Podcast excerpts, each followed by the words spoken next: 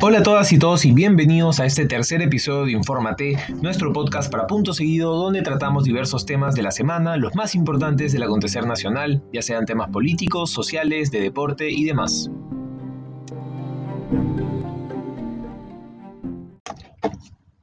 Yo soy Gonzalo La Torre, espero se encuentren muy bien.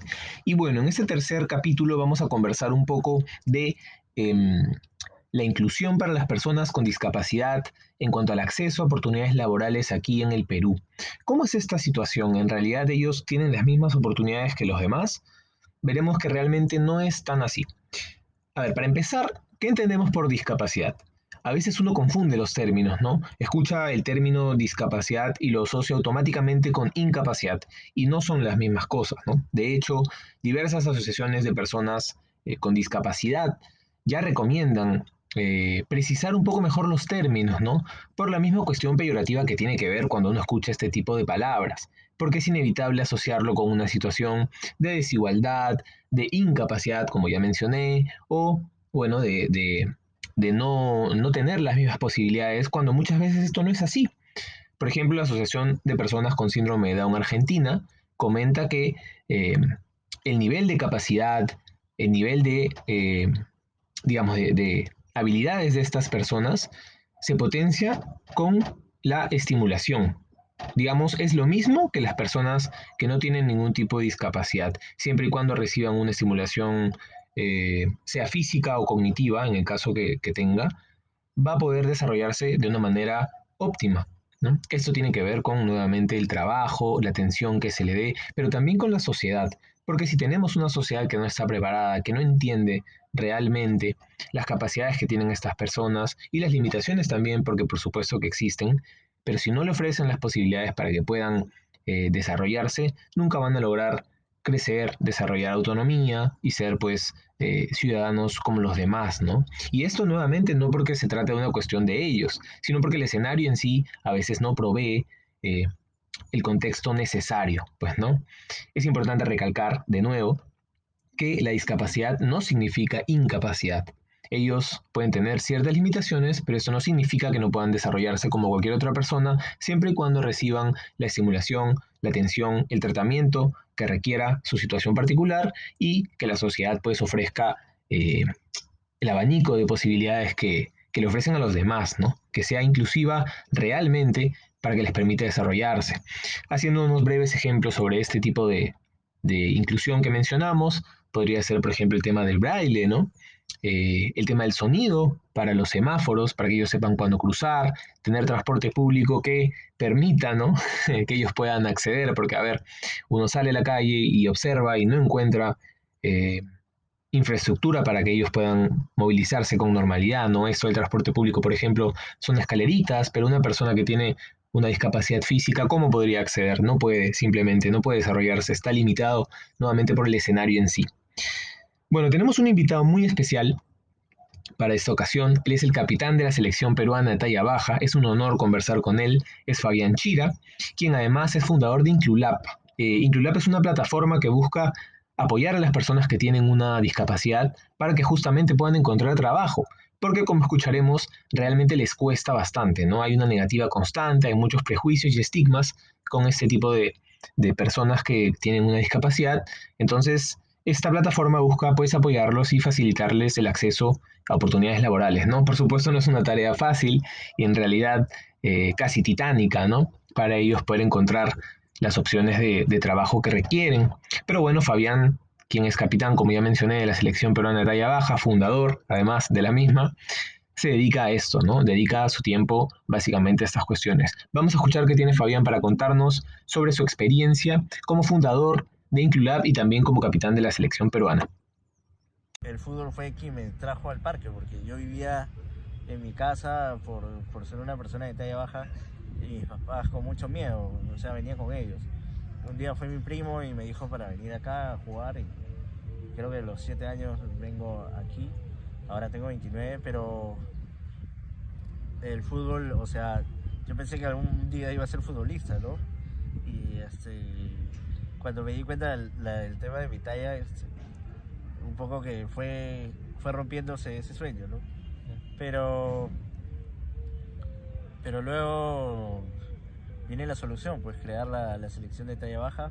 La fundé en el 2014 y con, con la idea de darle esa oportunidad a muchos chicos de talla baja que algún día soñaron, soñaron con, con ser futbolistas, ¿no? ¿Cuántos niños ahora no se habrán motivado, niños de talla baja, de ser futbolistas con solo ver a, a Paolo Guerrero en un mundial, ¿no? Pero ¿cómo fue la creación de este equipo de, de talla baja? ¿Cómo fue el proceso en el cual formaron? ¿Cómo fue? Un día me invitan a jugar fútbol, una pichanga, y, y no fue casi nadie. Yo fui de acá hasta Los Olivos. Wow. Sí, era un poco, un poco lejos. Y pucha, fui con mi papá, con, con un primo y, y nada. Entonces luego jugamos con unos chiquitos de ahí, de, de ahí de que estaban en la cancha. Pero luego los invité al siguiente domingo al Estadio Nacional. Yo estaba trabajando ya en el IPD. Ya había visto deportes de temas de- con personas de talla baja, pero en países como Europa o Estados Unidos. No lo había visto tan pronunciado en Latinoamérica, es más, no tenía una referencia exacta. Eh, pero los invité a jugar fútbol y a las chicas las invité a jugar vóley. Entonces ahí llega Jesús Alba y Juliana Poveda, que son grandes representantes de- del deporte de talla baja en nuestro país. Ah, ese domingo, 26 de octubre del 2014, se inicia la actividad deportiva de personas de talla baja en el Perú. ¿Qué hizo? Lo puse en el Estadio Nacional Las Esplanadas a jugar y se crea visiblemente el movimiento más grande que ahora se ve destacando muchos deportistas de, talla baja en diferentes deportes. Se crea así, o sea, llevándolos a las afueras, a las esplanadas del Estadio Nacional para que lo- los funcionarios nos vean y, y vean que nosotros también podemos hacer deporte. ¿no? Es lo que quería demostrar básicamente. ¿Y en ese inicio hubo apoyo de parte del IPD, de la federación? Claro, claro, el, IPD nos, nos, nos ayudó con un entrenador, con el espacio. Con el espacio nos ha ayudado bastante en la pandemia. Entonces, yo he trabajado siete años ahí también y creo que es eh, el IPD ha sido el, el- el soporte muchas veces para que esto continúe, ¿no? Y, y quién no le gusta ir al Estadio Nacional a entrenar. O sea, yo me acuerdo el primer domingo que te cuento, eh, los chicos su cara de ilusión de entrar al estadio, de, ver- de verlo desde adentro, de estar felices, o sea, porque muchas veces algunos han pagado entrada y todo eso, entonces que ver entrar a los camerinos, entrar a la cancha cuando se pudo, inclusive nuestro primer partido de fútbol uniformado fue en la cancha del Estadio Nacional, con un equipo de, de- chicos con discapacidad auditiva. Sí. Claro. Hace un momento mencionaste que trabajaste siete años ¿no? en el IPD. ¿Fue difícil conseguir trabajo eh, para ti? Sí, fue, fue, fue muy difícil, fueron varios años intentando buscar trabajo hasta que llegó la oportunidad del IPD y creo que como siendo ente del Estado no, no le tuvo miedo y, y yo pasé mi entrevista como cualquier otra persona también y lo único malo es que estaba acá al Estadio Nacional todos los días, gastaba más de una hora. Sí, pero de ahí se me hacía corto eh, con el pasar de los años. Y eh, en invierno era difícil porque daba más sueño. Claro. Eh, pero sí, fue difícil. Creo que es algo que, que estamos viviendo y por eso también vengo trabajando un poco ya en, en generar una mayor oportunidad a personas con, con discapacidad eh, en el espacio laboral. Claro. ¿Y qué te decían cuando buscabas este, oportunidades laborales? ¿Por qué había la negativa? ¿Qué te respondían? que no, que, que, que, este, de repente no iba a poder alcanzar algunas cosas, que tal vez eh, me podía caer o no me llamaban simplemente, ¿no? Bastantes prejuicios entonces en esto. Sí, una vez me, me, eh, me llevaron a trabajar a una tienda, yo pensé que era para temas de inventario o algo así, y era reponiendo cosas y tenía que cargar cosas pesadas.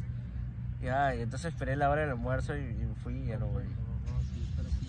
¿Cómo, ¿Cómo hiciste, cómo fue que lograste enfrentarte a estos estigmas, a estos prejuicios eh, a lo largo de, bueno, de, tu, de tu vida? Bueno, yo creo que primero es aceptar uno como, como, como es, ¿no? Aceptar cómo es uno y, y, poder, este, tal vez, enfrentar un poco ya del lado casi visual, ¿no? O sea, casi aceptarlo y decir, yo soy así y lo voy, lo voy a enfrentar, ¿no? Pero hay mucha gente que se queda un poco en eso y, y cuando uno no acepta muchas veces es difícil enfrentar la realidad de las cosas, ¿no? Pero creo que cuando uno acepta temprano su condición, mucha, el mundo se le acomoda. Claro.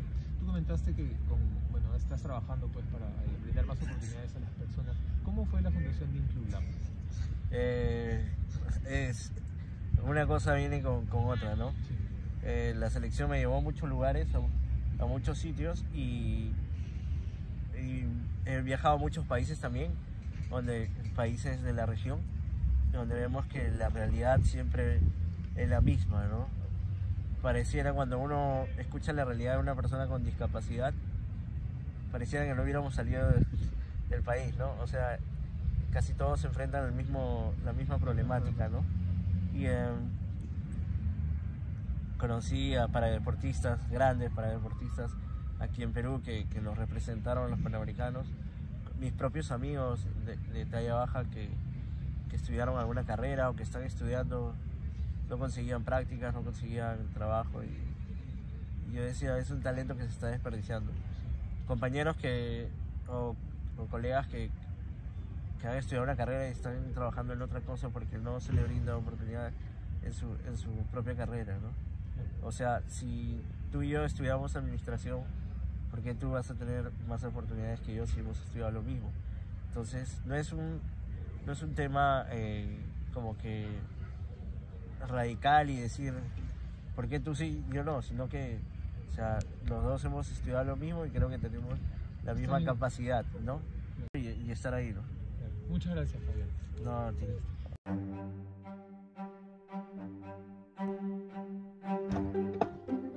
Bueno, hemos escuchado un poco del testimonio de Fabián, la experiencia que él tiene, tanto como deportista, ¿no? Eh, y luego para fundar Inclulab, cómo fue este proceso que, que tuvo que pasar, pero también cómo describe esta problemática que no tiene que ver solamente con el país, ¿no? Sino a nivel regional también.